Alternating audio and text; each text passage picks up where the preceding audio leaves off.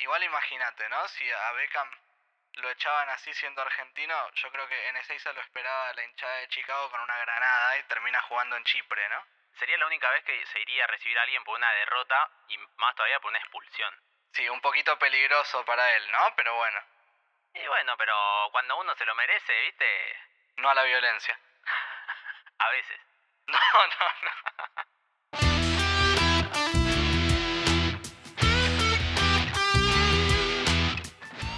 Todos los ingleses están defendiendo. El Vaticano Verón, que viene hecho para Zanetti. Gol. ¡Gol!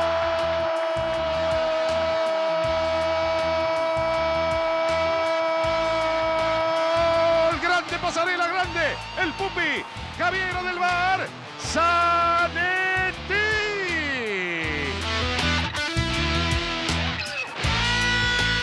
Brian, it could be a red card. That's what that's what Alan Shearer's worried about. What for Beckham? Yes, because he retaliated and they It's a yellow card. Wait a minute, he's taking another card out for Beckham. It's a red card for David Beckham. Pupi, no puedes hablar, aunque sea un beso o algo. Pupi, Pupi, te queremos mucho, Pupi. El golazo que hiciste. Me equivoqué. ¿Cómo anda? ¿Cómo están ahora los de Ledesma? Viernes a la noche, ¿cómo están? Y bueno, vienen de ayer ya, así que deben estar- van a seguir hasta hoy, ¿qué día es? Hoy es, ya- hoy es viernes acá en Francia, es viernes a la tarde en Argentina. Van a... se- ¿Qué viernes, boludo? Hoy es viernes. Hoy es martes. Hoy- Erra, dice Francescoli. Y pasamos al cuarto, cierra, ¿eh? Ahí va Bati. ¡Error!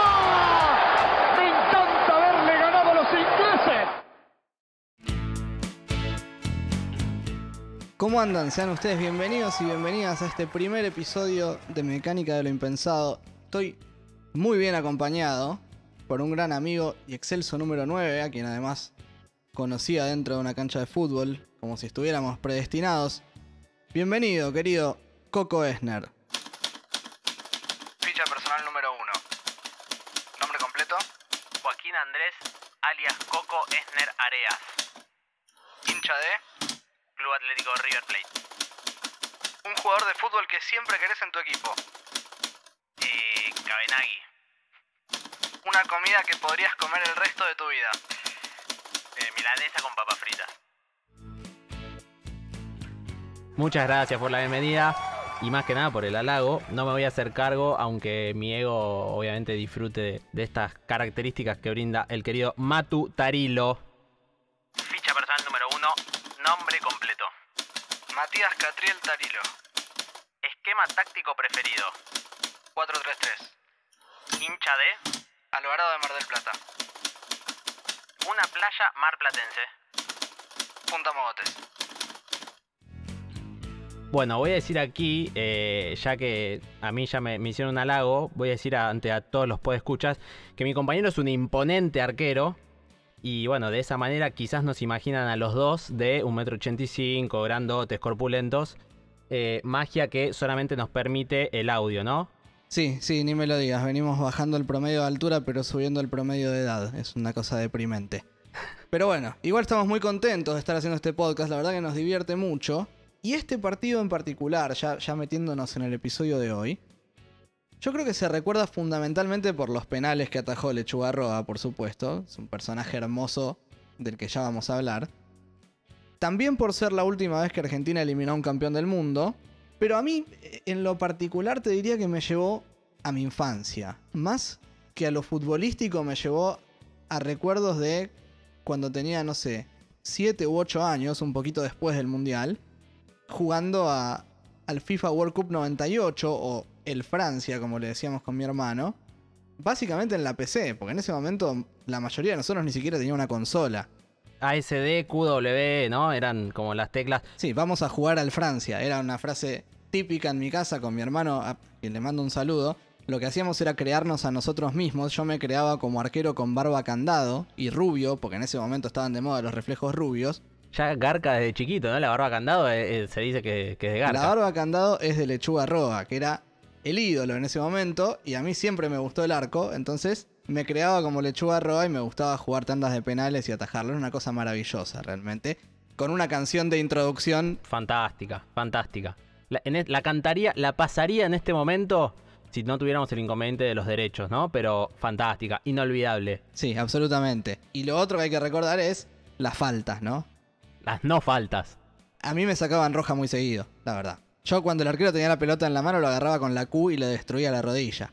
En esa ocasión sí te expulsaban, pero en general, durante el partido, medio que se tiraba a barrer y se robaba la pelota y no pasaba nada. Por lo cual era una herramienta súper válida, la de la, la famosa Q para barrer. Sí, que cuando tenías la pelota te servía para tirar la bicicleta, ¿no?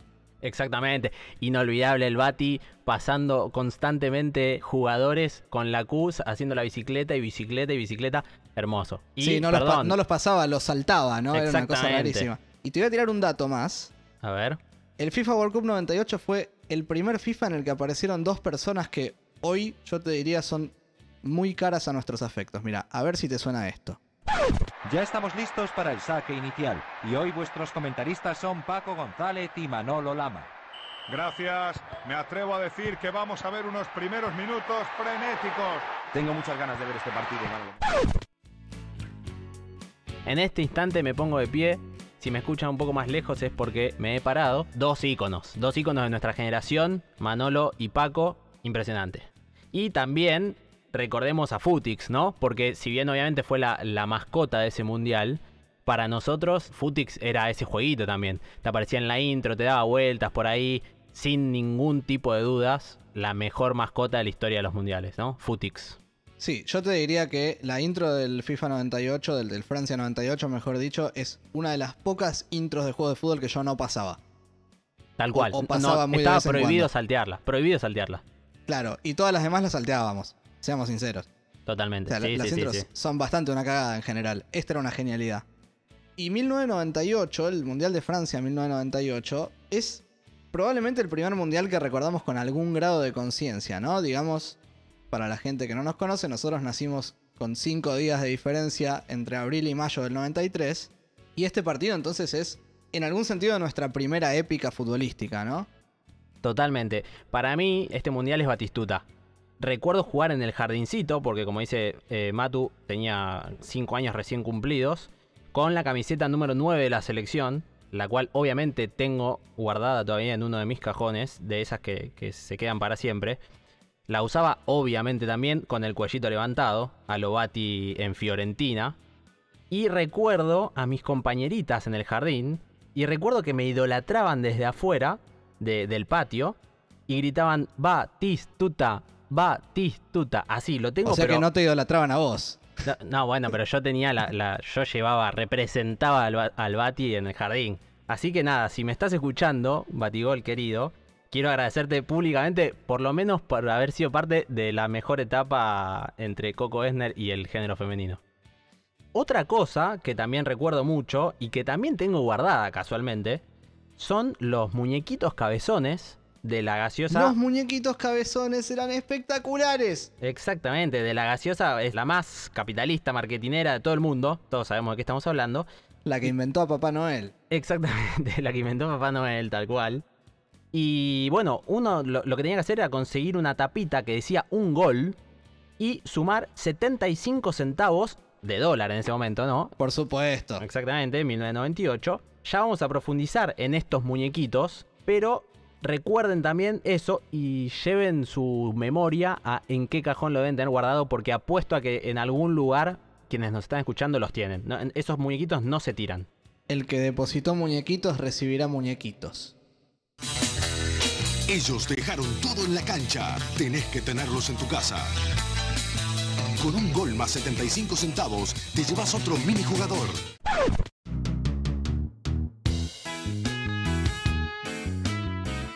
Martes 30 de junio de 1998. Son las 4 de la tarde en Argentina, pero las 9 de la noche en Francia. O sea que estamos hablando del horario central de los partidos del Mundial. Estamos en la ciudad de San Etienne, en el centro sur de Francia, cerca de Lyon y de la frontera con Suiza, más precisamente de Ginebra.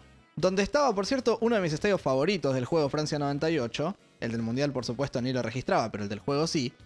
Que era verde y medio cuadrado, que en realidad se llama, esto sale mal seguro, Estadio Geoffroy Guichard.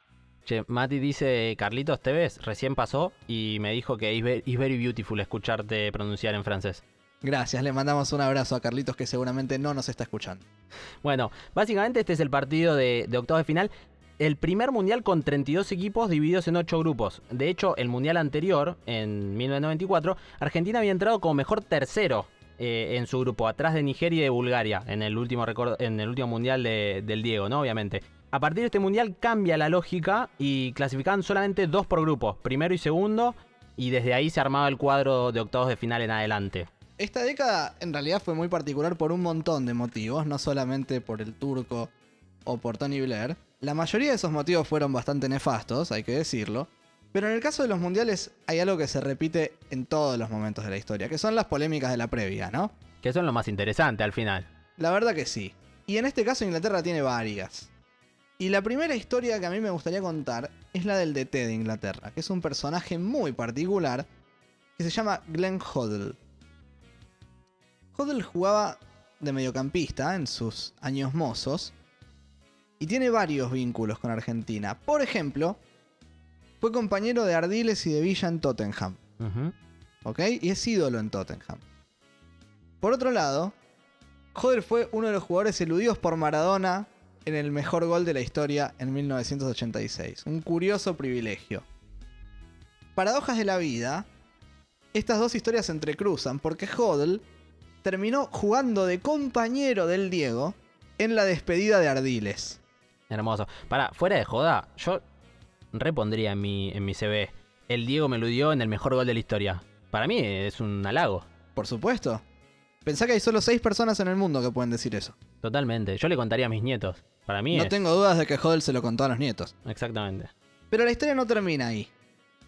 El muchacho dirigió por dos años al Swindon Town, equipo cuyo nombre por supuesto me voy a olvidar para siempre después de grabar este episodio, no creo que vos lo conozcas tampoco, No, no, la verdad que no.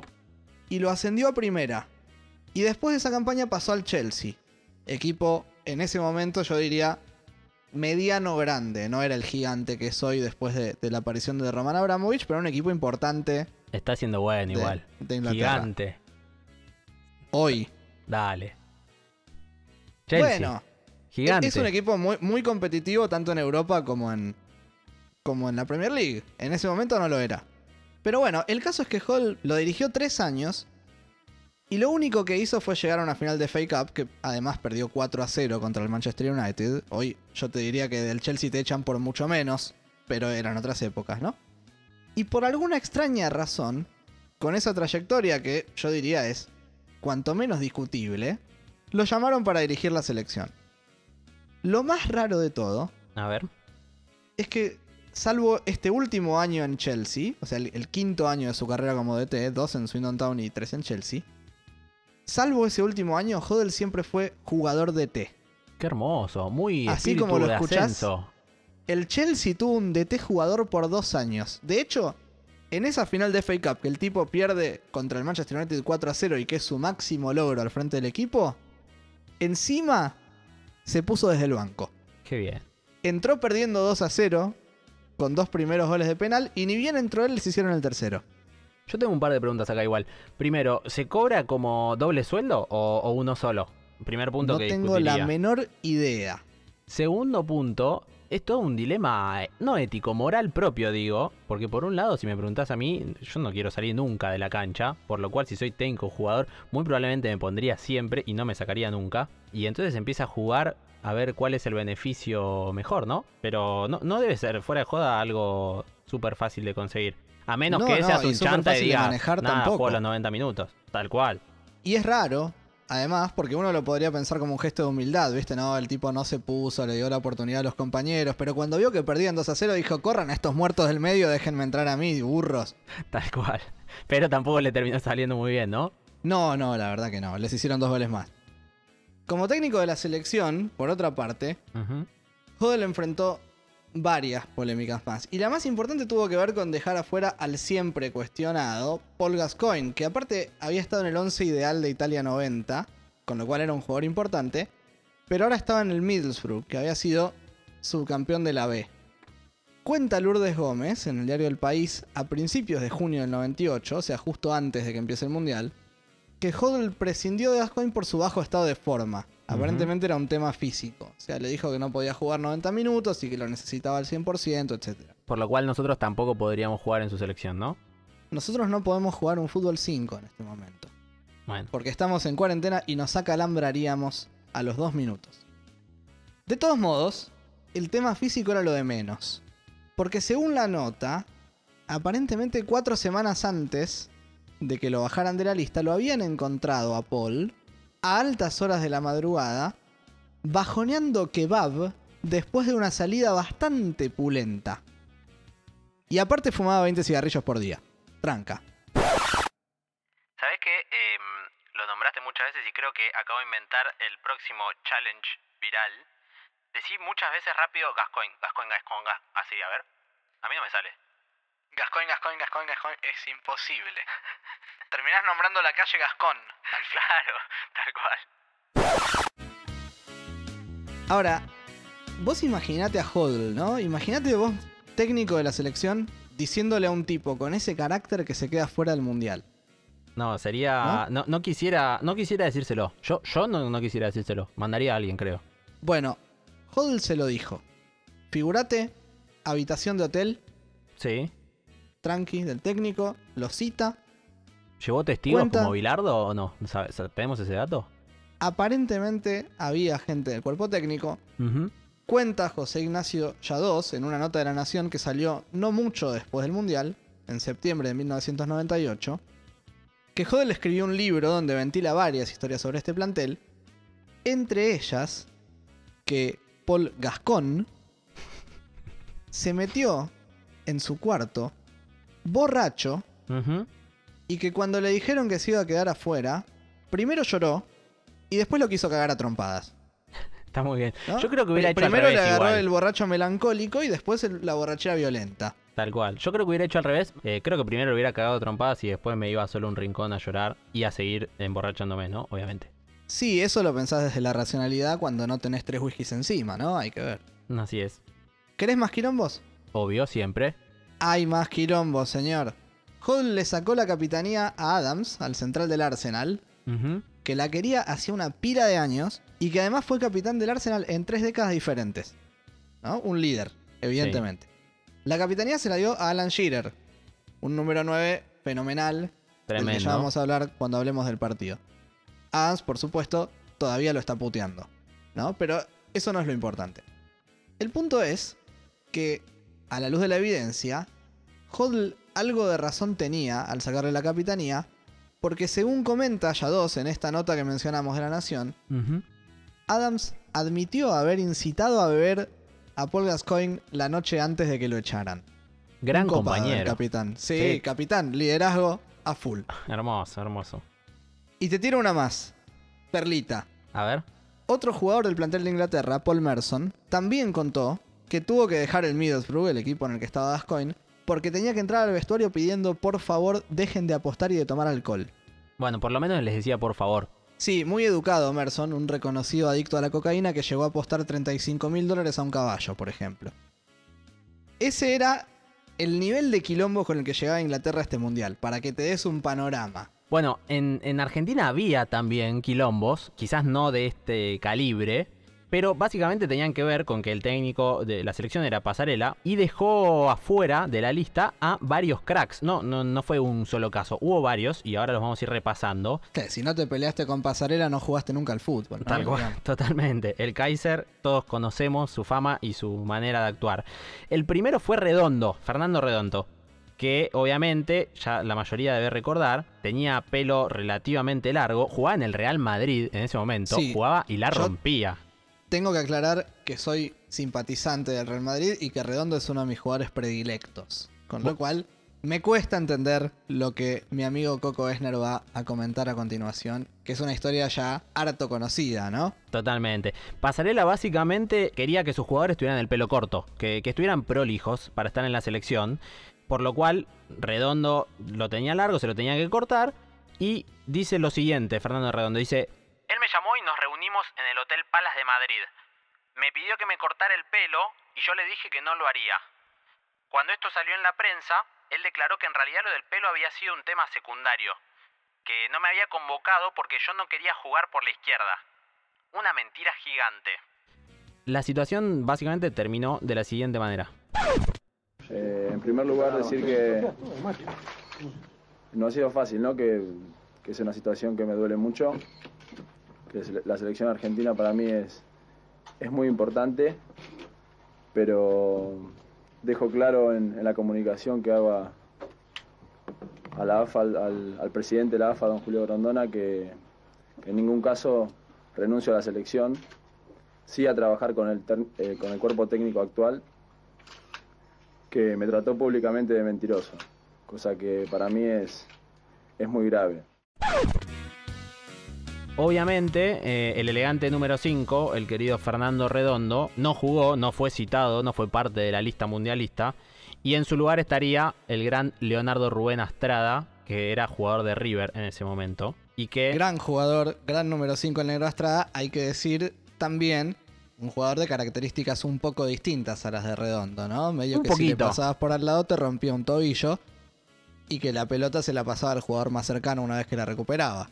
Totalmente. Así todo, fue 20 años titular en River, ¿no? Sí, y fue, eh, por las dudas para refrescar, fue uno de los jugadores que no sumó minutos en este mundial, el negro Astrada. Obviamente que queremos destacar que la decisión de Pasarela de exigirle a sus jugadores que se corten el pelo para rendir en la selección es bastante absurda o totalmente absurda. No, es una locura.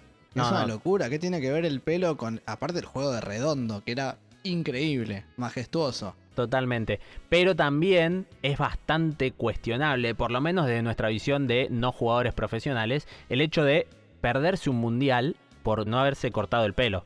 Em, A uno que está sentado acá haciendo un podcast de fútbol y que es apasionado de esto, digamos que le parece difícil de entender, ¿no? Totalmente, totalmente. De todos modos hay que decir que algunos jugadores, por ejemplo Batistuta, sí aceptaron lo del pelo. Y eso generó algunos comentarios en contra, en defensa de la profesión y de la actitud de Redondo, de personas más o menos importantes para la selección. Por ejemplo, el mismísimo Diego Armando Maradona. Yo digo que, que hay que reivindicar eh, la importancia que, que tiene el jugador de fútbol y que, y que aparentemente últimamente se habían olvidado. Creo que, que Redondo hace muy bien, porque no creo que pase por, por- por el pelo un poco más corto, un poco más largo, el hecho de integrar la selección argentina. Creo que acá se equivoca Pasarela, creo que es un capricho, y, y bueno, que tendrá que reverlo Pasarela, porque yo creo que la posición de Redondo es totalmente normal. ¿Te parece que a partir de esta decisión otros lo pueden imitar? Yo creo que tuvo la gran oportunidad Batistuta de hacerlo y no lo hizo. Gracias a Dios lo hizo redondo y yo estoy muy feliz. Bueno, por otra parte dijimos que había bastantes polémicas con varios cracks que se habían quedado afuera de la lista. El siguiente es el hijo del viento, Claudio Paul, que hasta último momento se hablaba de la El posibilidad... papá de Alex y Charlotte. Bueno, Dios ¿No? mío. Sí, así es. No, no voy a decir nada más que sí, así es. No, está bien porque es un hecho concreto. Sí, sí, tal, tal cual. Lo estás afirmando. Bueno, cuestión que hasta último momento en su caso se hablaba de la posibilidad de que, de que fuera parte de los 22 seleccionados en ese momento, no 23. Pero finalmente no sucedió.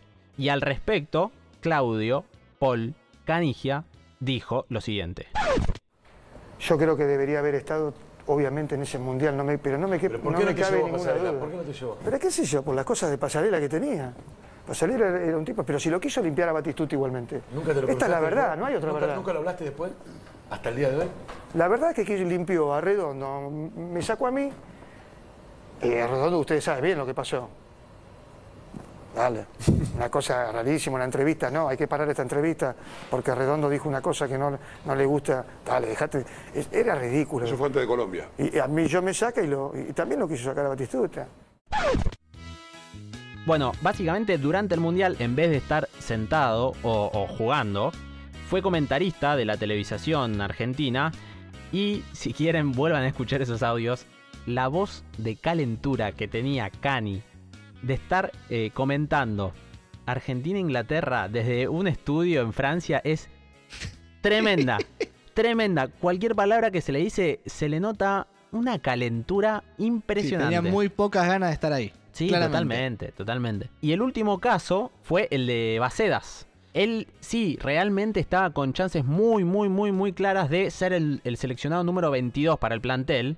En ese momento era parte del campeón argentino de Vélez, pero eh, no viajaría porque a último momento el Kaiser se decidió por Abel Balbo, que participaba en la Roma, que ya tenía una edad mucho más avanzada. Recordemos que estuvo en el Mundial 90, en el 94 y este sería su tercer Mundial. Y obviamente esta decisión fue una, una sorpresa para todos, incluso para Bacedas, que declaró que fue la peor desilusión de su vida. Sí, y razón me parece que no le faltaba, ¿no? Porque Bacedas había jugado bastante durante el ciclo de pasarela. Sí, sí, sí, jugó mucho. Por eso también se hablaba de. Estaba casi definido que iba a ser él. Pero bueno, finalmente no lo fue. Y hablando, por último, para hacer un, un, mini resumen de otros jugadores que se quedaron afuera, pero quiero destacar dos casos. Hubo dos jugadores, que fueron Hernán Díaz y Berizzo, que no fueron al Mundial, pero que sí tuvieron su muñequito cabezón. Negoción.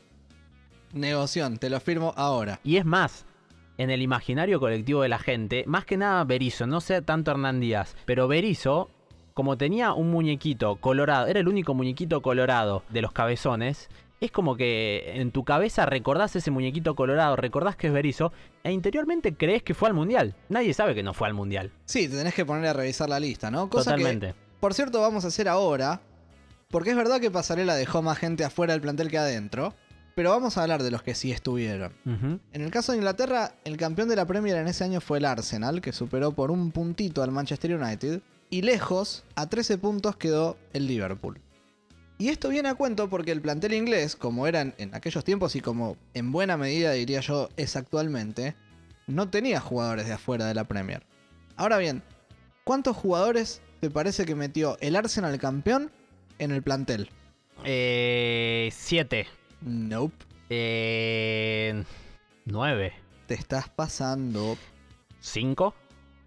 El campeón metió solamente tres jugadores en el plantel de 22. Dos titulares y un suplente. El arquero Seaman. Con su recordado bigote, ¿no? El gran arquero de bigote, por supuesto. Que Diego Corol, en su cobertura para Videomatch, lo nombra como el Teto Medina. cuando Batistuta le va a patear el penal. Excelente. El mencionado central Tony Adams, que le daba de tomar a sus compañeros alcohólicos. Uh -huh. Y su compañero de saga del club Martin Keown, que en la selección era suplente. Nadie en ataque, por ejemplo. Lo cual demuestra que estaba bastante repartida la cosa en el plantel, ¿no? Totalmente. Te tiro dos perlitas. A ver. La primera ya la mencionamos por arriba y es el Middlesbrough, el subcampeón de la B, en el que jugaba, por ejemplo, Paul Gascoigne, que quedó afuera, que metió al mediocampista suplente Paul Merson, el de los 35 mil dólares apostados a un caballo, que venía de jugar nueve años en el Arsenal. Esto igual, perdón, es inaudito. Que vaya al Mundial, va, hoy si lo, si lo mirás con, con la visión actual, sería muy complicado que el subcampeón de la B te lleve un jugador a la selección al Mundial y no metió otro porque tenía problemas del alcoholismo, básicamente. Podía haber metido dos. Totalmente. La segunda perlita es que desde el West Ham se metió en la lista un joven central de 19 años uh -huh. que por ahí te suena. Se llama Río Ferdinand. Sí, un poquito. Me, me, me, me de algún lado lo tenés, ¿no? Sí, sí, sí. Su primo delantero del Tottenham, Les Ferdinand, también estaba en el plantel. Sería como, como el primo malo. Viste que hay como familiares malos en el fútbol. Hay hermanos de, sí. hay hijos de... Eh, pero bueno, mejor no, no profundicemos porque si, si, ya en el primer episodio nos empezamos a agarrar con todo el mundo, se nos va a complicar. Bueno, sí podemos decir que claramente Río Ferdinand hizo una carrera más exitosa que Les Ferdinand, que es alguien de quien yo escuché hablar cuando empecé a producir el episodio, ¿no? Totalmente. En el caso de Argentina, tenemos que destacar la importancia de la liga italiana, que metió la mitad de los convocados. Tremendo, la verdad, tremendo número. Se destacaba el Parma, recontra recordado, obviamente, que tendrán en sus cabezas, que, en el cual jugó Verón, en el cual jugó Crespo. Sí, la camiseta de Parmalat. Totalmente, totalmente. El Parma metió cuatro. Y después, eh, por otra parte, a nivel ligas, la Argentina colaboró con seis. Cuatro jugadores de River, de hecho era algo que le, reclamaban un poco a Pasarela, el hecho que llevaba mucho jugador de River. Uno del Vélez campeón, que era Caballero, porque recordemos que Basea se quedó afuera y uno de Racing, el Chelo Delgado, que fue otro de los que no sumó minutos en todo el Mundial. Sí, y hay que decir también que 15 de los 22 jugadores de ese plantel habían salido segundos en los Juegos Olímpicos, ¿no? De Atlanta 96. Incluidos obviamente los tres mayores que llevó Pasarela para reforzar ese plantel, que eran Simeone, Sensini y Chamot. Pero esto habla también del promedio de edad de ese plantel, ¿no? Era una generación que estaba renovando la selección y que tenía mucho hambre de gloria también. Totalmente. Bueno, de los 22 citados, hay dos que sin duda son los menos recordados por el pueblo argentino. El primero es eh, Pablo Paz. Era un lateral izquierdo que había surgido de Newell's, que jugó bastante también en la selección de Pasarela, que en ese momento jugaba en el Tenerife, y que como dato de color actualmente tiene un hijo, porque él vive en España, y su hijo juega nada más ni nada menos que en las inferiores del Real Madrid. Por lo cual, quizás en algún momento tengamos un segundo Paz mundialista, ¿no? ¿Por qué no? Y el otro poco recordado de los 22, pero un poco más, es Mauricio Pineda. También jugaba por izquierda. Él sí tuvo un, po- un poquito más de recorrido internacional, incluso jugó en Boca algunas temporadas. Y el cual tenemos varios datitos de color hermosos, estos que nos gusta traer a colación en Mecánica de lo Impensado. El primero es que él jugó eh, en Udinese y en un partido frente al Inter expulsaron al arquero, no había más cambios, por lo cual se tuvo que calzar el buzo y los guantes. Y no solo eso, sino que sufrió un gol de tiro libre por parte del Ronaldo verdadero, del, del brasileño, ¿no? Obviamente. Bueno, esa es una historia para contar a los nietos, ¿ves? Totalmente. Ronaldo me hizo un gol de tiro libre, es, es excelente. Ronaldo me hizo un gol de tiro libre y no en un entrenamiento. Totalmente. Y bueno, y podemos sumar también, y acá viene mi parte preferida de la historia de Mauricio Pineda, que su pase al citado equipo blanquinegro, al Udinese, casi se frustra porque los análisis de colesterol y del hígado le dieron muy mal por muchas frituras ingeridas en su vida. A ver, los 90, neoliberalismo, McDonald's. En ese momento un nutricionista era un personaje de ficción. O sea, lo tenías que leer en una novela, no había nutricionista. Escúchame. Increíble. No lo vas a condenar por eso. No, no, no, totalmente. De hecho, su pase eh, finalmente lo- se consiguió al Udinese. Tuvo una Porque carrera... el presidente del Udinese también comía frito. Claro, se, se fueron juntos, se fueron juntos. Pero claro. Y para cerrar esta, esta breve reseña sobre Mauricio Pineda, además, ya con su carrera un poquito más avanzada, fue condenado a ocho meses en la cárcel en Italia por una denuncia de pasaportes falsos. Eh, Excelente. Así que un hermoso personaje Mauricio Pineda. Lo que sí los une a ambos, a Paz y a Pineda, digo a estos dos que recordamos poco, eh, es que ambos jugaron el tercer partido de la fase de grupos del Mundial frente a Croacia. Bueno, típicamente, ¿no? Eso ocurre siempre cuando uno gana los primeros dos partidos y siempre los técnicos tratan de, de poner suplentes porque justamente ya estás clasificado por el formato, lo que decíamos antes. Entran los dos primeros, en general cuando tenés seis puntos, prácticamente tenés la clasificación asegurada. Exactamente. Y Mauricio Pineda no solo le va a decir a los nietos que Ronaldo le hizo un gol de tiro libre, sino que además le va a decir a sus nietos que metió un gol en ese partido frente a Croacia en un mundial, en el torneo más importante del fútbol. No, ojalá fuera solo eso. Les va a decir que le hizo una gran asistencia al burrito Ortega, les va a decir que Argentina le ganó 1 a 0 al equipo que saldría tercero del mundo con un gol suyo, les va a decir un montón de cosas. Ya quisiera cualquiera de nosotros ser Mauricio Pineda. Ahí está la presión de la Argentina. Funcionó. Arranca Pineda, va con Gallardo. Ahora con Ortega. Ahora, ahora, ahora, ahora, ahora. Viene para Ortega, Ortega, Ortega, Ortega que domina. Ortega la pone para Pineda y está, y está. Ta, ta, ta, ta, ta, ta, ta, ta, ta. Gol, gol, gol, gol, gol, gol, gol,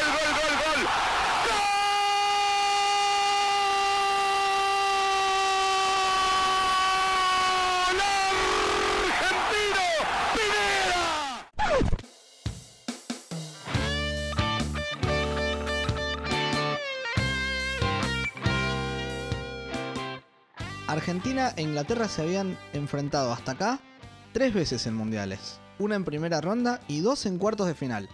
Inglaterra había ganado dos, pero claro, Argentina había ganado el más importante. El inolvidable. Mil- por supuesto, 1986. En 1998 Inglaterra salió segundo de su grupo, le ganó a Colombia y a Túnez y perdió con Rumania. Bueno, igual tampoco nos hagamos los cancheros que en el 94 nos dejaron afuera a nosotros, ¿eh? No, no, por eso, ahora parece joda. En aquel momento no era tan joda. Ese día el equipo formó con Seaman, el mencionado arquero del Arsenal, Gary Neville, Adams del Arsenal y Campbell del Tottenham, línea de 3. Por afuera, por derecha, Darren Anderton, también del Tottenham. En el doble 5, David Beckham y Paul Ince del Liverpool. Por afuera, por izquierda, Graham Lesaw del Chelsea.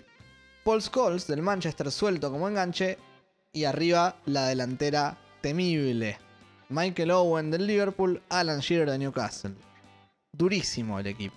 Un 3-4-1-2 muy, muy duro. A Yo priori en nombres eh, asustan. tengo que decir que realmente no recordaba la línea de 3 que usaban cuando atacaban. O sea, cuando marcaban era 4-4-2, Leso se metía como número 3, Scholes se abría a la izquierda y quedaban marcando con dos líneas de 4 bien juntitas.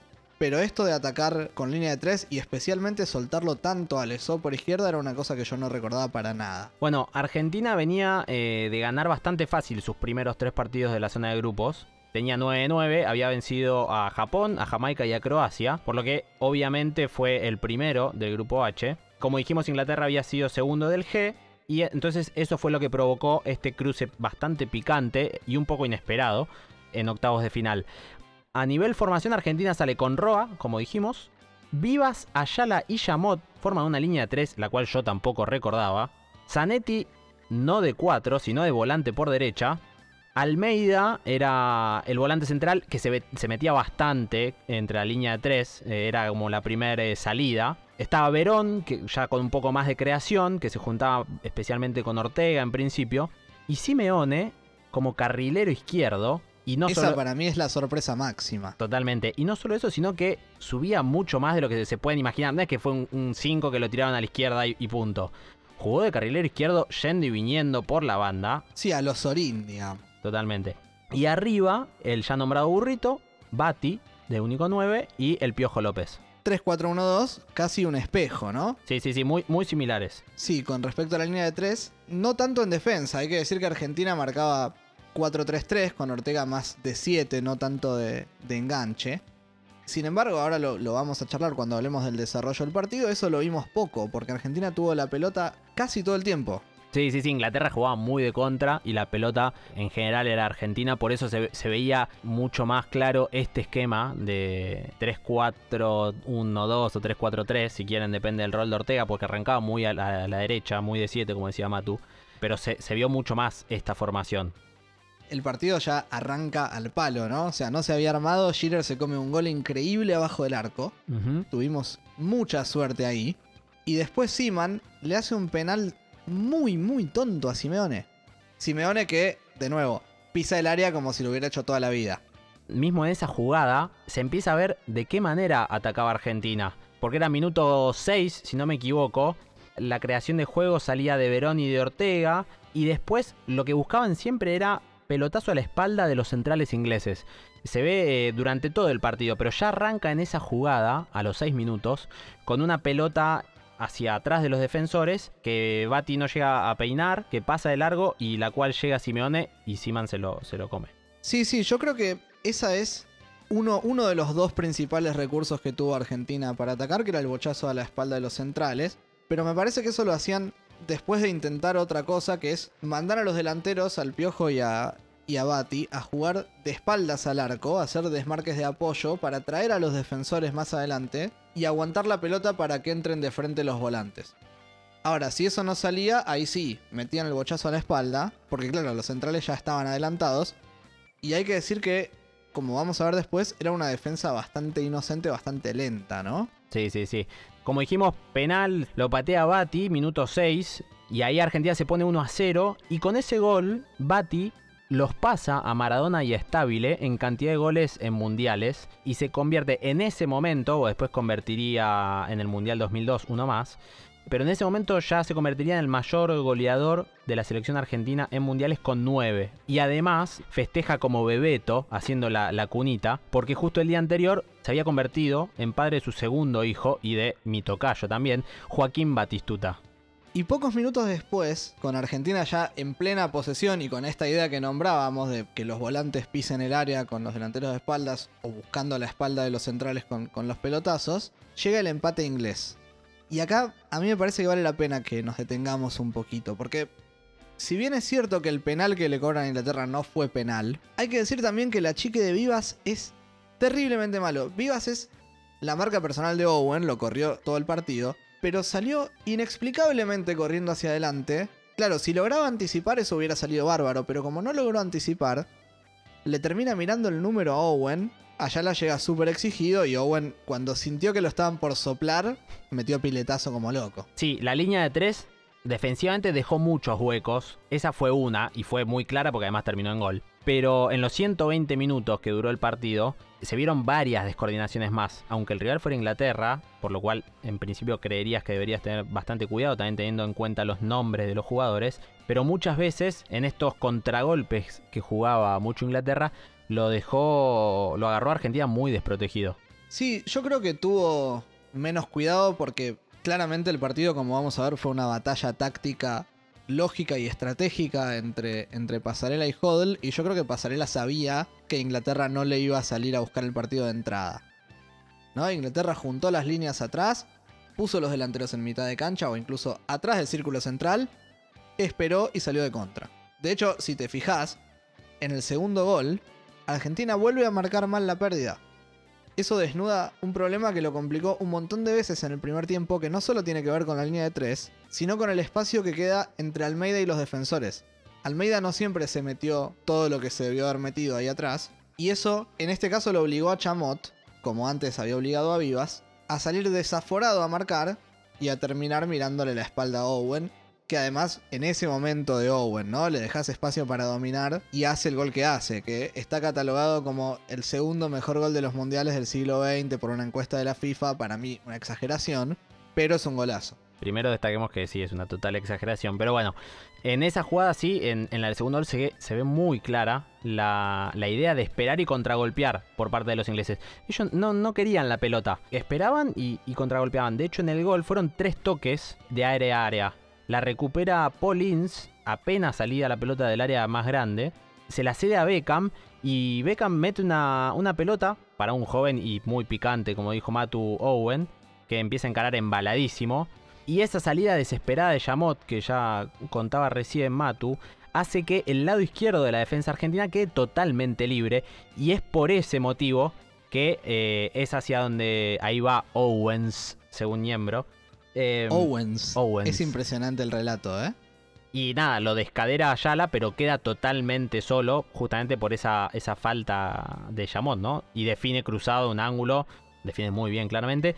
Y ahí 2 a 1 Inglaterra, 10 minutos después nada más del primer gol de Bati. La podía la bruja, Verón. Aquí se viene Owen, solo Scholz. Le manotea Chamot, solo Sols. Ahí está Owen, ahí está Owen.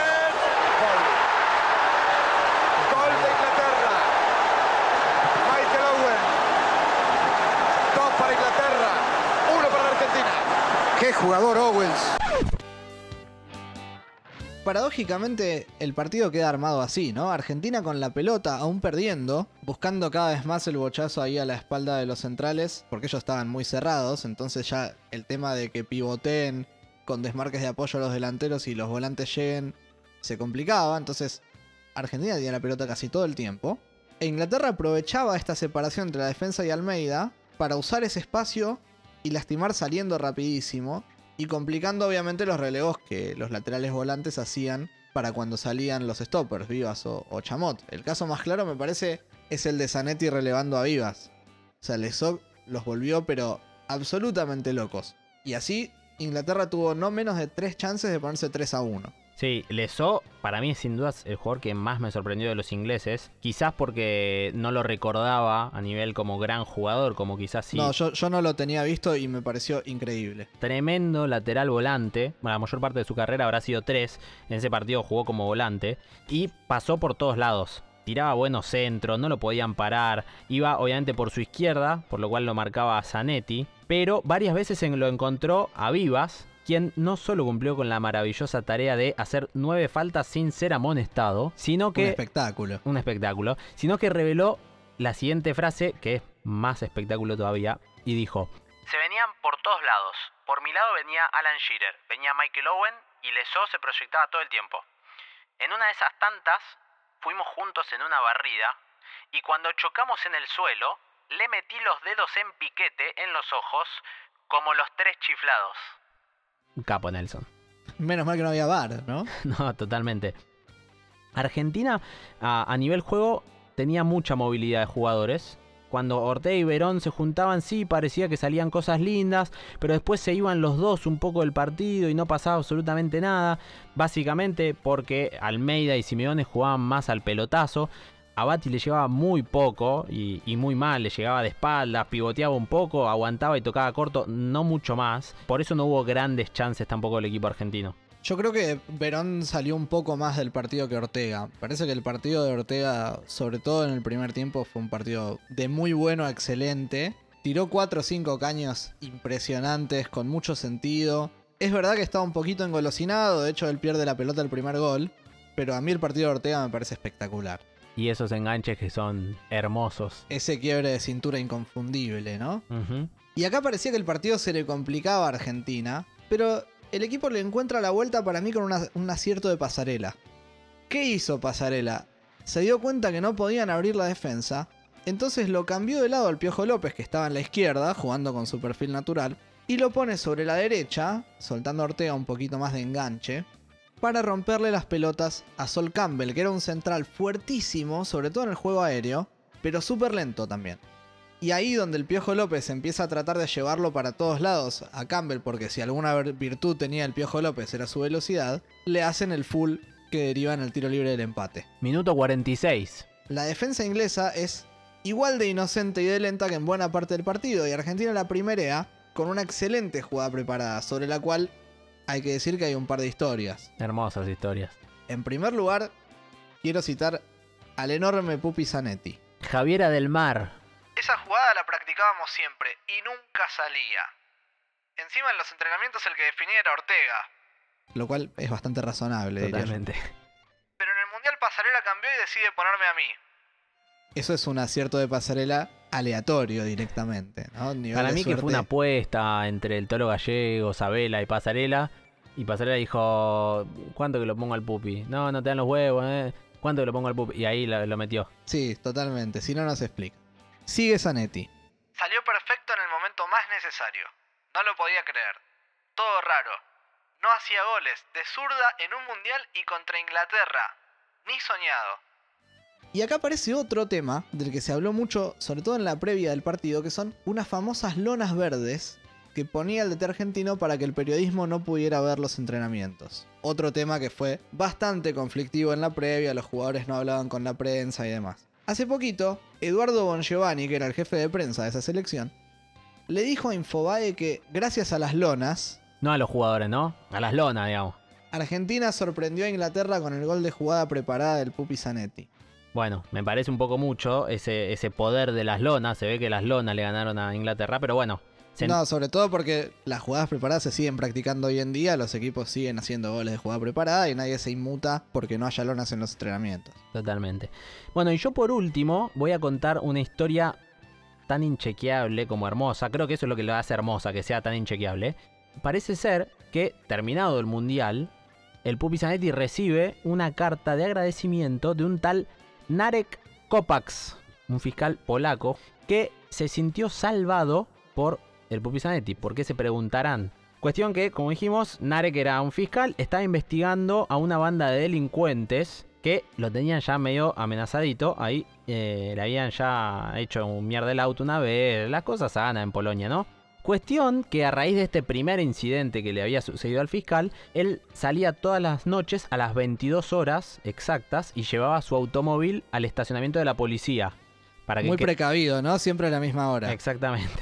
¿Qué pasó el 30 de junio? Que el fiscal, a pesar de ser polaco, estaba mirando el partido de Argentina-Inglaterra. ¿Qué pasó? El gol del Pupi, como sabemos, forzaría el alargue. Y por ese alargue y por esos penales, a las 10 de la noche, en vez de salir a llevar su auto a la comisaría, él seguía mirando la tele. Cuando, oh sorpresa, 10.01, el auto estalló a la mierda. Bomba. No. Esta banda de delincuentes a la cual él estaba investigando le había metido una bomba para cuando saliera de su casa según su estricta rutina, ¿no? Básicamente es por esto que Javier Zanetti, con ese gol de zurda de jugada preparada, no solamente nos dio una gran alegría a los millones de argentinos que estábamos mirando por televisión, sino que además salvó a un fiscal polaco.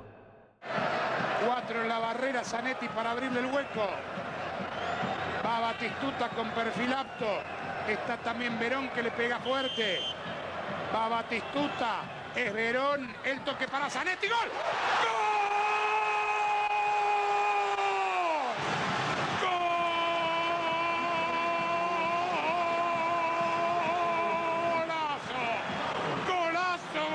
golazo, golazo de Argentina. Javier Zanetti empató el partido. Elegimos ese porque es un gran relato, muy sentido para la época, no eran tan gritados y tan sentidos los relatos en ese momento. No sabemos quiénes son, creemos que son Andrés Cantor y Horacio García Blanco, si es así, les mandamos muchos saludos y les agradecemos por ese relato genial. Yo diría que en el segundo tiempo, a los pocos minutos, ocurre el quiebre del partido.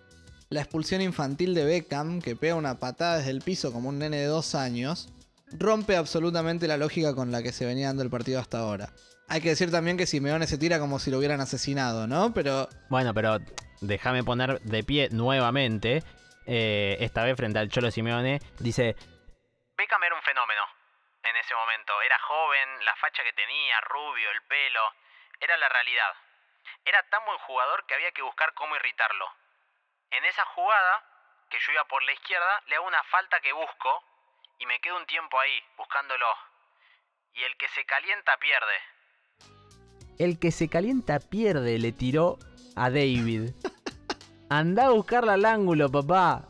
Sí, en cualquier caso, de nuevo, me parece que ahí se abre un poquito el partido para los dos, para Argentina, porque obviamente Inglaterra está con 10, y para Inglaterra, por supuesto, porque Argentina lo quiere ganar. Entonces, los dos van dejando espacios, ¿no? Incluso el partido, en algún sentido, hasta se invierte. Argentina lo deja venir a Inglaterra para que se abra un poco y empiece a aprovechar las contras. Sí, es muy cambiante, digamos, el partido. Hay periodos que como que los dos se miden y se quedan ahí viendo qué va a hacer el otro. Yo creo que había mucho nervio ya en el segundo tiempo de parte de los dos lados. Claro, pero el cambio más importante, el quiebre más importante para mí es táctico. Para mí no es la salida de Beckham en sí, sino el cambio de posición de Owen, que sí nos estaba volviendo locos. Porque Owen pasa a jugar de 8, Anderton se cierra un poquito de interior derecho, Scholes queda de interior izquierdo, entonces Inglaterra se para 3-5-1. Y entonces, ya sin ese desequilibrio de Owen, Inglaterra empieza a jugar a fabricar tiros libres para aprovechar el juego aéreo o bueno, las patadas de cañón de Shearer, ¿no? Y de hecho, casi le sale bien un par de veces. Y la única vez que Owen se soltó como delantero, Vivas le miró el número de vuelta y Ayala no lo puede parar y por suerte la tira por arriba. Sí. Pero digo, el, el pibe era un peligro. Totalmente. Ahora, esto eh, no es que hizo que Argentina saliera como loco al ataque, de hecho Simeone deja un poco de subir, se cierra un poquito más en el medio. El que sí sigue adelantado es Anetti, que en casi ningún momento jugó de 4 y en realidad tampoco participó mucho en ese partido. Lo que pasa es que todos lo recordamos por ese gol y, ahora por salvar al fiscal Narek Kopax y, y, todo lo que vos quieras, pero en ese partido, en el resto de los, de los 120 minutos, no fue tan claro el partido del Pupi Zanetti. Sí, el fiscal lo recuerda seguro, ¿no? sí, sí, total. Eh, y, y, esto de que Simeone se cierra tiene que ver también con que al tener un solo delantero, Argentina marcaba con dos defensores. Claro. Podía soltar a uno de los stoppers. O sea, el que soltaban en ese caso era Yamot. O sea, siempre la idea de pasarela era tener un defensor más que los delanteros rivales, que es un concepto muy del tolo gallego también, que era el ayudante de campo. Sí. Entonces, cuando había dos delanteros, ellos jugaban con tres. Cuando había un solo delantero, soltaron un stopper. Uh -huh. y, y, a nivel ataque, eh, Argentina igual sigue bastante similar, no, no tiene tantos cambios. No hay algunas jugadas tan, tan, tan claras que vos digas nos perdimos mil goles. Pero hubo varias que podrían haber terminado mejor y que por algún pequeño detalle no, no terminaron yendo adentro. Sí, no hay tantas jugadas, pero también en realidad Argentina fue ejerciendo un dominio cada vez más claro, ¿no? Fue arrinconando a Inglaterra contra, contra su arco. Eh, la estrategia inglesa era poblar de gente el medio, pero la defensa fue un poco inocente, ya se habían comido la preparada del segundo gol, Bati casi los emboca de nuevo cuando se quedan pidiendo offside y fueron quedando cada vez más arrinconados. Sí, sí, sí.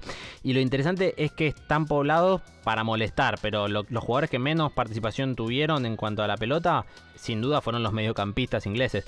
Scholes, no, porque es que no hacían transiciones. Tal cual, pero Scholes poco y nada. Beckham, como dijimos, en los 45 que jugó, solamente dio la, la asistencia del segundo.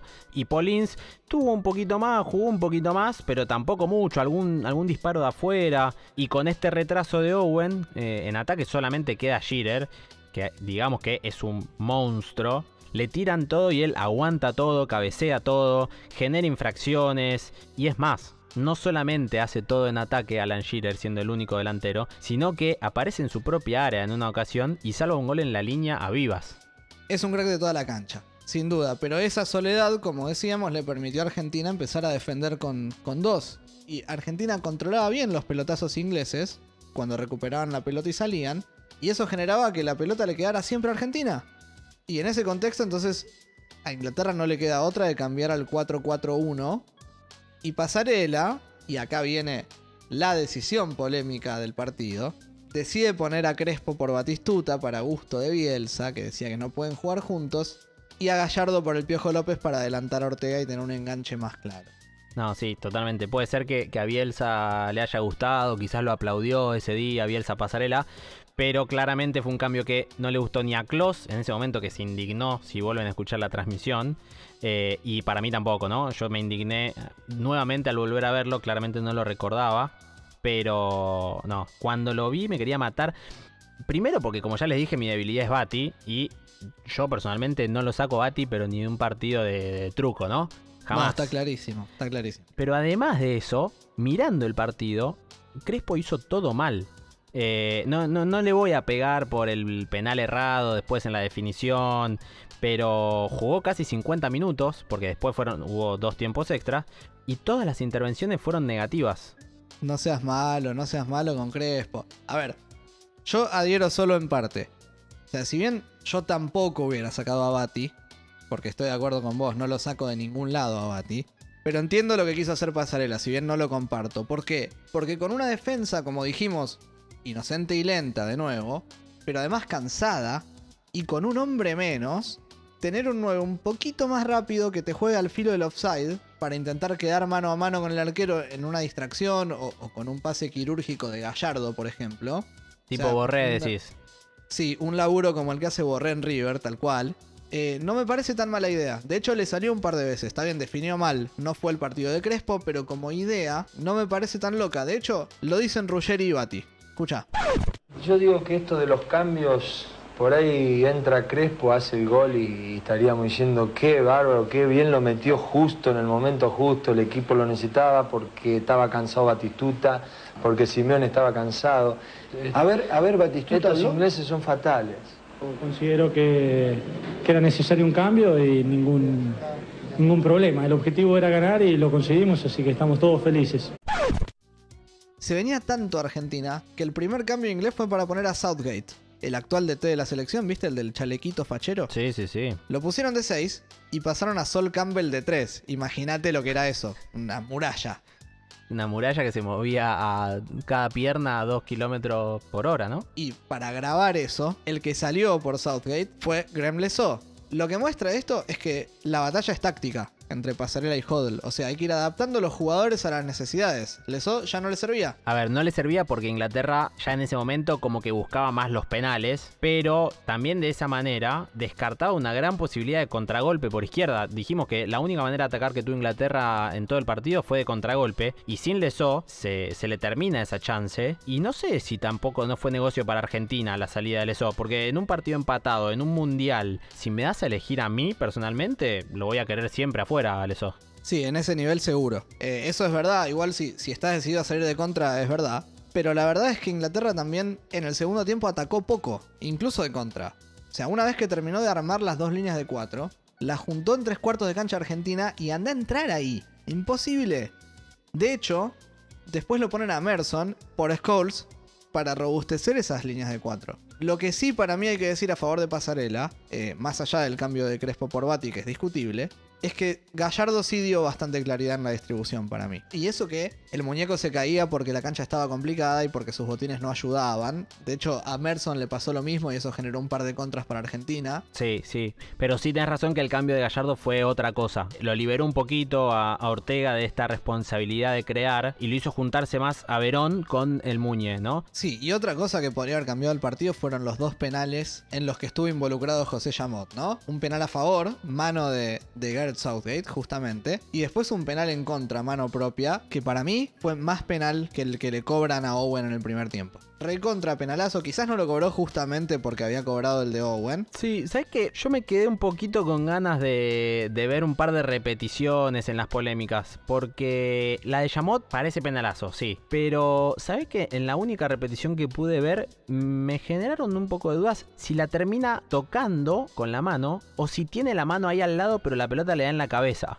En la cabeza del delantero inglés, ¿no? Obviamente. Pero en general, hablando de las polémicas, no es que hubo alguna que sea escandalosamente mal cobrada. Para mí. No, pará. Si no ocurría este penal, el de Yamot, digo, el penal que le dan a Inglaterra en el primer tiempo es escandaloso. No sé, yo creo que quedamos a mano en general. No, ninguno estuvo favorecido ni. También hay que decir que el danés, el árbitro danés, no la tuvo nada fácil, ¿no? O sea, el partido fue infartante de verdad. No sé si te acordás, hay una jugada en el minuto 80 Roa intenta despejar, no puede porque Shearer le pone el codo, Campbell hace el gol, el árbitro invalida, Argentina saca rápido y casi lo gana, con Crespo que estaba en offside. Igual, bueno, Buah, no fue ¿qué- su qué partido. dije hace un rato? Está bien. Pero esa jugada es increíble. O sea, los dos equipos podían haber ganado el partido en nada de tiempo. Sí, y sí, Argentina al final estaba absolutamente entregado en ataque. O sea, atacaba con ocho jugadores, defendía con dos. Inglaterra se cerró como se cerró. Y a Argentina no le quedó otra ya que empezar a probar de afuera con Gallardo y Verón. De todos modos, excelentes pateadores los dos, ¿no? Ujú. Y ya en el suplementario no pasa demasiado, sinceramente. El gran cambio fue que Inglaterra soltó a Owen y puso a Shearer de 8 y quedó 4-4-1 o eventualmente 5-3-1, inclusive cuando Merson se hacía defensor. O sea, estaban recontra cerrados. Sí, sí. No, en el suplementario recuerdo a un, un par de cabezazos de Ayala, alguna corrida de Owen con alguna intención. Ellos tuvieron una clarita con Adams, pero no mucho más. No, no demasiado. Se hicieron los últimos cambios. Algunos pedían cambios raros. Te pido que pensemos esto. Él pide en un momento determinado abrir la cancha. ¿No era lógico que entrara Delgado por Zanetti? Pasarela eligió que saliera Simeone, que salió enojadísimo, y que entrara la bruja Berti, lo cual tiene sentido, porque la idea era atacar mejor por ese lado. De hecho, Berti jugó un partido bastante aceptable, con Yamot abierto y, y él tirando las diagonales, ¿no? Fíjate vos la pelea de boxeo que fue el partido. ¿Qué hace Hall cuando Pasarela pone a Berti por Simeone? ¿Qué Pone hace? a Bati, Abati con doble T, ¿no? a Bati con doble T y con Y, que era un volante defensivo, y lo saca Anderton para defender mejor la izquierda. Y así se llega a los penales penales sobre los cuales para mí hay que decir lo mismo que siempre se dice en todos lados. No se patea un penal a media altura. Jamás. Así se atajaron los tres penales. Los dos de Roa, a Inci Abati y el de Siman a Crespo. Para Argentina metieron Berti, Verón, Gallardo y Ayala. Y para Inglaterra, Shearer, Merson y Owen, que hizo un golazo otra vez al ángulo, palo y adentro, una locura. Bueno, ya que el señor Matutarilo se, se pone tan técnico con a dónde se patean los penales y demás, yo prefiero ir con, con la gilada. Con, acá tenemos las dos cosas. Claramente llegamos a estos penales, no podemos no hablar de Lechuga Roa. Imagínate. Me pongo de pie. Bueno, imagínate a Carlos en este momento. Escuchó que iban a hacer un podcast exclusivamente el primer capítulo del partido Argentina-Inglaterra del Mundial 98. Dijo, chao, van a hablar una hora sobre mí. Y, no podemos no decir nada. Así que acá estoy yo para salvar el honor de Roa. Porque además de que fue el héroe de, ese partido, obviamente, tiene una historia digna de haber salido de inferiores de Racing, ¿no? Con, con todo el cariño que le tenemos a la gente de la KD. Con Racing Club de Avellaneda se va a hacer una gira por África. Increíble cuando lo leía. ¿Qué hacían en África? No, tremendo. Y En esa época, además, ¿no? Que Racing estaba Totalmente. Quebradísimo. prequiebra. ¿no? Sí, sí, o sí. sea, sí, una locura. En la gira se agarra malaria. Ah, una persona con suerte. Sí, sí, sí, exactamente. Por la malaria está como un año sin jugar. Acá no le conseguían remedios, todo un quilombo, se los van a buscar a Brasil, los remedios. Termina el año, se cura, se va a Lanús. Sale campeón de la Copa Conmebol. Totalmente increíble, número uno. Eso quizás es lo más inverosímil, ¿no? No, no es lo más inverosímil. Lo más inverosímil es que el DT era Cooper y Cooper fue campeón. ¡No! No salió segundo. Exactamente. Espectacular. Ganó una final. Después de Lanús, se va al Mallorca. Y en una final de Copa del Rey, Mallorca versus Barcelona, pierde por penales después de atajar tres disparos, entre ellos a Rivaldo y a Figo, nada más ni nada menos, y de haber metido su penal. ¿Pero quiénes eran los compañeros? ¿Los cebollitas? No, no, bueno. Cuestión que de ahí, nada, viene el mundial, reconocimiento, vuelve al Mallorca, la sigue rompiendo en el Mallorca y lo quiere el Manchester United para suplantar a Peter Schmeichel, que eh, había dejado de ser el, el arquero. Imagino que se fue a jugar al Manchester United entonces. No solo que no, es decir, eh, le ofrecen 10 millones de dólares por el pase al Mallorca, pero no, no se fue. ¿Y por qué no se fue? Porque dejó el fútbol, Carlos Roa. Dejó el fútbol y se hizo pastor. No tengo nada que decir al respecto. Bueno, nueve meses out estuvo. Y se ve que en un momento, no sé si los verdolagas se le estaban terminando, no sabemos ahí qué terminó de pasar, pero a los nueve meses volvió al Mallorca. Justo le sucedió que había un nuevo arquero en el Mallorca, un tal Leo Franco. Lo... Mira vos. Sí, así es. Lo cual lo llevó a Roa a ser suplente en el Mallorca. De Leo Franco. Sí, de Leo Franco. Estuvo un tiempo ahí calentando el banco y de ahí pasó al Albacete, de la segunda división en ese momento española. Ascendió con el Albacete y cuando otra vez estaba tomando relevancia en la primera de España y demás, ¡pum! Cáncer testicular tuvo. No, increíble. Eso lo dejó bastante tiempo afuera nuevamente. Al recuperarse, por suerte, entrenó en varios clubes del ascenso español y terminó su carrera en Olimpo de Bahía Blanca, donde obviamente descendió. ¿Tenías algún truco para los penales? No, truco quiero retruco, no te hagas, no, no, era el hecho de haber venido con esa popularidad del partido de la Copa del Rey y toda esa historia, uno lo potenció en confianza. Y bueno, lo aproveché y yo creo que las decisiones que tomé, sobre todo en ese partido, eran aceptadas porque no era ningún truco, simplemente era eh, hacer mi gesto para un lado y tirarme al opuesto. O de antemano ya ver cómo el jugador se paraba o se posicionaba delante de la pelota y, y cómo llegaba el último paso, cómo le iba a dar para yo elegir el lugar.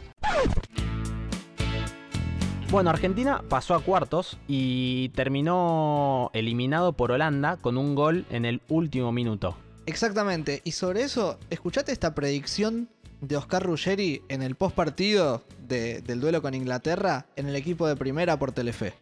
De Berkham ayer. Eh, Entonces, sí, está bien Mirá expulsado, Berkham, si- Murillo. y Berkham si lo pulsaban, eh, mirá que bien nos venía. ¿no? Sí. Sin palabras. Sí, lo bueno es que Inglaterra se volvió a la casa, ¿no? Excelente. Aunque, bueno, la vida siguió después de ese partido y no siempre de la mejor manera, como obviamente vimos en el caso de Lechuga Roa. Con respecto al partido, Inglaterra y Beckham tendrían revancha muy rápido con el mazazo que nos pegaron en 2002, pero entre los personajes que nombramos, por ejemplo, Glenn Hoddle había sido ratificado en su cargo después del Mundial, pero un tiempo después lo echaron. Y lo echaron por una razón un poquito curiosa. A ver. Lo rajaron porque dijo públicamente que los discapacitados están siendo castigados por haber sido pecadores en vidas anteriores, y lo justificó con su creencia religiosa en la reencarnación.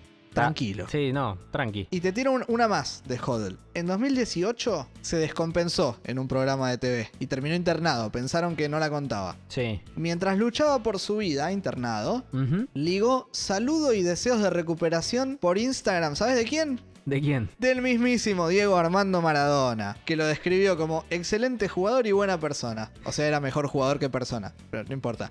Algunas cositas más sobre cómo siguió la vida después del partido. Gascoigne la pelea hasta el día de hoy, aunque está mejor. A la nueva generación, por suerte, le fue mejor, ¿no? Varios la rompieron en el Arsenal multicampeón, Campbell y Seaman. Y otros en el Manchester, que también ganó todo, ¿no? Gary Neville, Scholes, bueno, Beckham, obviamente. También Owen, por supuesto, que fue balón de oro en el 2001 Ujú. gran jugador Owen en ese momento. Y Shearer obviamente fue la leyenda que fue. Inglaterra era un equipazo. Bueno, no, no, no es un jugador y todos sabemos que fue de la vida de, pero déjame agregar que fue en este partido donde comenzó la racha de la mufa del señor Mick Jagger, líder de los Stones, a quienes obviamente llevo tatuados con mucho orgullo en mi brazo derecho. Decime si no me toca estar tocando el testículo izquierdo No, también. no, no seas malo, no seas malo. La cuestión es que fue eh, aquí en San Etienne donde las personas empezaron a tocarse justamente esta parte íntima que dice Matu, pero fue solo una muestra de lo piedra que es en el ámbito futbolístico, porque en el 98 fue esta primera ocasión. En el 2006 fue a ver Inglaterra-Portugal, quienes ganaron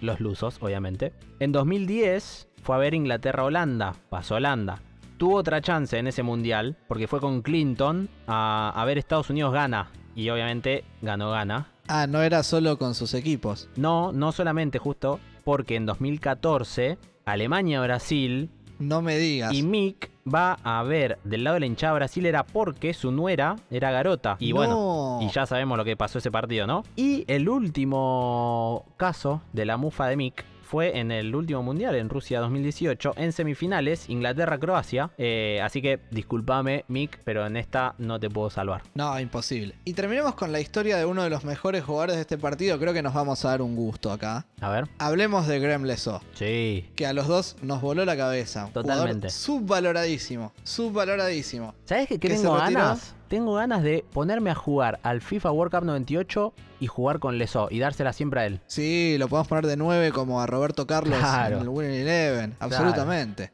Leso se retiró en Southampton en el 2005, pero volvió en 2012 para jugar FA Cup con un equipo muy chico, el Wembley FC, que por suerte en este caso tiene un nombre mucho más fácil de recordar que el equipo que dirigía Hodel, que ya me lo olvidé, por supuesto. Una de las curiosidades de Leso es que, a pesar de su vocación ofensiva, hizo un solo gol con la selección, a Brasil, con lo cual yo no te recomendaría ponerlo de 9. No le dieron la chance para mí. Puede ser, pero lo más importante, según cuenta el blog de los deportistas olvidados, que fue de, es que en una época muy hostil para esto, se rumoreaba que Leso era homosexual. Inclusive, tuvo un problema porque Robbie Fowler lo provocó moviéndole el culo en la cara antes de un tiro libre. O sea, Fowler, digamos todo, es recordado por festejar un gol simulando aspirarse la línea de calco al raquetazo de Merca, ¿no? Oiga. Un buen tipo. Sí, sí. El caso es que Leso se negó a ejecutar el tiro libre y fue amonestado por el árbitro. Fowler no, Leso fue amonestado por el árbitro. Entendamos la diferencia de época, ¿no? Sí, sí, sí, totalmente. Pero esto obviamente no quedó ahí. Leso, jugador temperamental, un rato después le pegó un cabezazo a Fowler que si hubiera habido bar le dan 8 fechas de suspensión. Pero esta vez no lo vieron, así que ni amarilla le sacaron. Justicia divina. Sí, final feliz absolutamente. Bueno, y así llegamos al final. Síganos en nuestras redes, arroba makeimpensado, tanto en Twitter como en Instagram. Eh, ahí nos pueden, nos pueden dejar qué partidos les gustaría que charlemos, que analicemos. Y nada, nos pueden dar su, su devolución sobre cada capítulo. Esperemos que lo hayan disfrutado. Para nosotros es un placer. Y para cerrar, yo quiero contarles una historia. Los octavos de final del 30 de junio de 1998 me dejaron la frase menos futbolera de la historia del balompié mundial. Y fue dicha obviamente por mi madre. Ese martes 30 de junio yo tenía 5 años, casi recién cumplidos. Muchas de las cosas que contamos acá no las recordaba, obviamente. Calculo que haría frío, pero la verdad ni idea. Calculo que en la calle habría poca gente, como en otros mundiales. Supongo también que habría banderas colgadas desde las ventanas de las diferentes casas. Pero hay algo que recuerdo como si lo estuviera viviendo en este instante. Y es estar acostado en la cama de mis padres, junto a mi mamá Mónica y a mis hermanos Santi y María. Mi viejo calculo que estaría laburando. Y como ya dije al comenzar, mi progenitora sabe muy poco de fútbol. Pero había un sentimiento de rencor hacia los ingleses en el aire. Calculo que sería por la guerra de Malvinas. Esa enemistad con el país europeo fue lo que la llevó a vociferar en ambos penales, tapados por el portero argentino, una frase maravillosamente antifútbol. Chupate esta mandarina, dijo, con cada una de las dos atajadas de Roa. Chupate esta mandarina. ¿No es una genialidad? Yo creo que si hubiera dicho para vos, pirata hijo de puta, o atajate esta, la puta que te parió, claramente no lo recordaría. Tenía solo 5 años. Pero desde ese momento, para mí, Francia 98 es Futix, es el World Cup 98, son los muñequitos cabezones, soy yo jugando a ser Batistuta, y es mi vieja gritándole a todos los ingleses, chupate esta mandarina.